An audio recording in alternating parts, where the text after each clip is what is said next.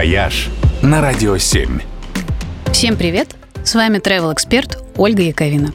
Каждый год в начале декабря небо над Алтаем становится белым. Но не от снега, а от лебединых крыльев. Сотни птиц прилетают на озеро Светлое, расположенное неподалеку от термального и горнолыжного курорта Белокуриха. Озеро тоже подпитывают горячие подземные ключи, благодаря чему оно не замерзает даже в самые злые морозы.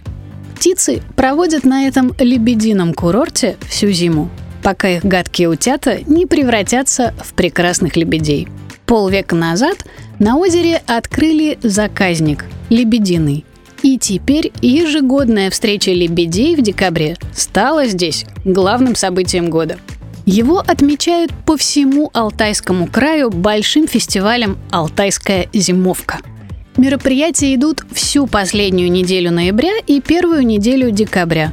И в рамках праздника в разных городах региона проходят и спортивные, и культурные мероприятия. В Барнауле и Бийске, например, угощают национальными блюдами в ресторанах и проводят ярмарки в общественных парках. В Белокурихе устраивают уличные представления и бесплатные мастер-классы. На других горнолыжных курортах включают подъемники бесплатно и устраивают соревнования. Но главное, конечно, экскурсии в заказник. Их организуют из всех населенных пунктов Алтайского края. Для наблюдения за лебедями на озере построены специальные павильоны и смотровые площадки.